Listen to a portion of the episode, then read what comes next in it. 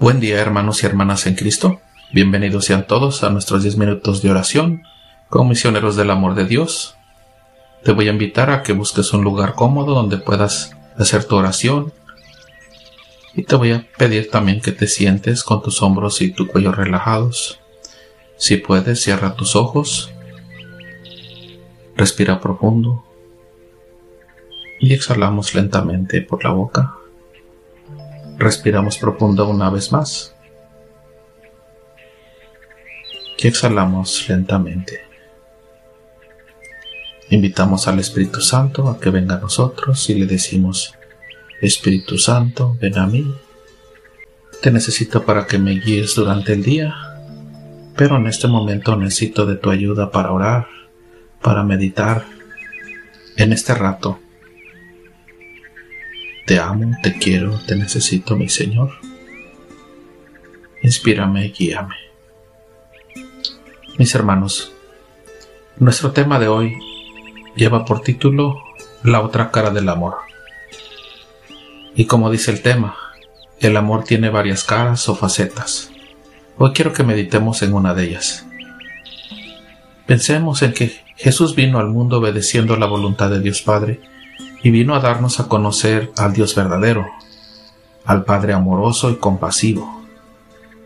Además, nos enseña que ese amor y compasión que Dios Padre tiene por nosotros son inmensurables, o sea que son tan grandes que no se pueden medir o calcular, y que además están disponibles para todos aquellos que lo quieran aceptar.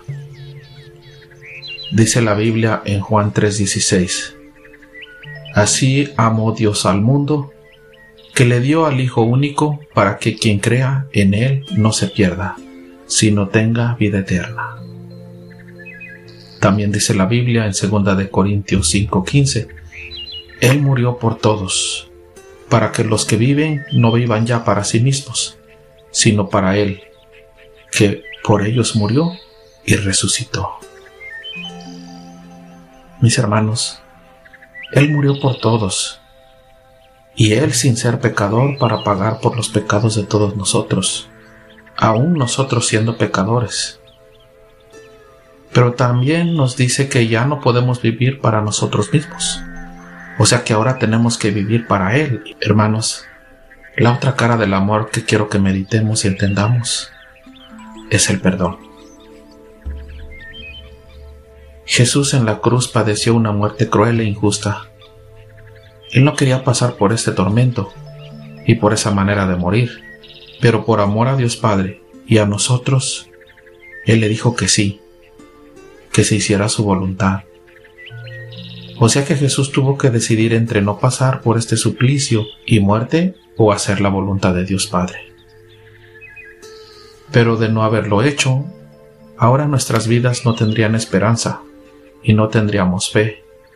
Pero al obedecer a Dios, a pesar de lo que él esperaba, cumplió con su propósito e hizo que la misericordia de Dios esté disponible para todos.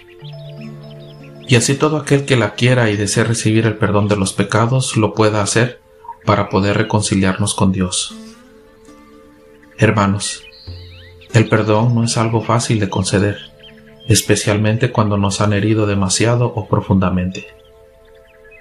Pero si pensamos en Jesús, que sin deberla pagó por nuestros pecados y nos obtuvo el perdón, ¿por qué entonces nosotros no somos capaces de perdonar? Creo que todos los que decimos creer en Dios y en Jesús queremos vivir en el cielo con nuestro Padre Dios, ¿verdad? Entonces creo que deberíamos empezar a pensar en perdonar a todos aquellos que nos han ofendido y lastimado. Quiero que reflexionemos en tres de las muchas razones que nos benefician si perdonamos. La primera, está comprobado científicamente que las personas que guardan cualquier tipo de rencor y resentimiento o que están constantemente bajo estrés, sus cuerpos segregan una sustancia llamada cortisol, y los niveles altos de esta sustancia en el cuerpo pueden crear enfermedades como la alta presión, aumento de peso, depresión, y debilidad en los huesos, etc. Por lo tanto, el perdonar nos beneficia la salud porque nuestros niveles de cortisol ya no serán tan altos, ya que estaremos libres de tensiones y estrés al perdonar. Obviamente si has guardado rencor o resentimiento por muchos años, es probable que tu cuerpo ya manifieste algunas de las enfermedades ya mencionadas. Pero si empiezas desde hoy a perdonar, con la ayuda de Dios y con tus medicamentos, en poco tiempo tu salud mejorará. Y la segunda es porque es un mandamiento que nos da Jesús y nos dice en Mateo 5, 44 al 45, pero yo les digo, amen a sus enemigos y recen por sus perseguidores, para que así sean hijos de su Padre que está en los cielos. Yo me pregunto, ¿cómo podemos amarlos si no los perdonamos? Para poder amar a alguien primero tenemos que perdonarlos. Incluso Jesús dijo en Mateo 5:23 al 24, por eso, si tú estás para presentar tu ofrenda en el altar y te acuerdas de que tu hermano tiene algo contra ti, deja allí tú mismo tu ofrenda ante el altar y vete antes a hacer las paces con tu hermano. Después vuelve y presenta tu ofrenda. Y pensando en este versículo, meditaremos en la tercera razón. Si Jesús nos manda a arreglar cuentas con los demás antes de llevar una ofrenda ante el altar, ¿no creen que Él nos pedirá cuentas de las cosas que no perdonamos o que no pedimos perdón cuando lleguemos al cielo? Es más, nos hemos puesto a pensar que si Dios mandó a Jesús, su único Hijo, para que todos alcanzaran el perdón de los pecados, ¿no es entonces el perdón importante para Dios? Y si no vemos al perdón como algo importante que tenemos que hacer por mandato de Dios, pensemos en el siguiente pasaje. Lucas 6:37 al 38. No juzguen y no serán juzgados. No condenen y no serán condenados. Perdonen y serán perdonados. Den y se les dará. Se les echará en su delantal una medida colvada, apretada y rebosante porque con la medida que ustedes midan, serán medidos ustedes. Hermanos, la otra cara del amor es el perdón, y el amar requiere de tomar una decisión y no dejarse llevar por los sentimientos y las emociones. Si ese fuera el caso, entonces Jesús no habría muerto por nuestra salvación.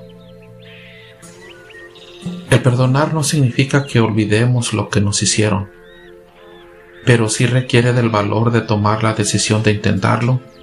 Y si nosotros no podemos hacerlo humanamente, pidámosle a Dios que nos ayude. Y yo creo que Dios es lo suficientemente misericordioso que nos ayudará a hacerlo siempre que seamos sinceros con Él. Yo te invito, hermano y hermana en Cristo, a que perdones o pidas perdón a aquellos que te lastimaron o que lastimaste. Y verás cómo sentirás no solo un alivio físico, sino un gran alivio emocional y espiritual, sino que además es un mandato de Dios y que para poder llegar al cielo ocupamos del perdón de Dios y seremos juzgados así como nosotros juzgamos a los demás. Y si sientes que no puedes hacerlo, te invito a que te quedes un rato más en oración y le pidas ayuda a Dios para que te ayude y puedas hacerlo. No te arrepentirás, hermano te aseguro que encontrarás mucha paz en tu corazón. Si es que perdonas a aquellos que te ofendieron o te lastimaron. Pero también, si tú has ofendido o lastimado, encontrarás un gran alivio si lo haces. Y pidámosle ayuda a Dios. Y podemos decirle a Dios, habla Señor, que tu siervo te escucha.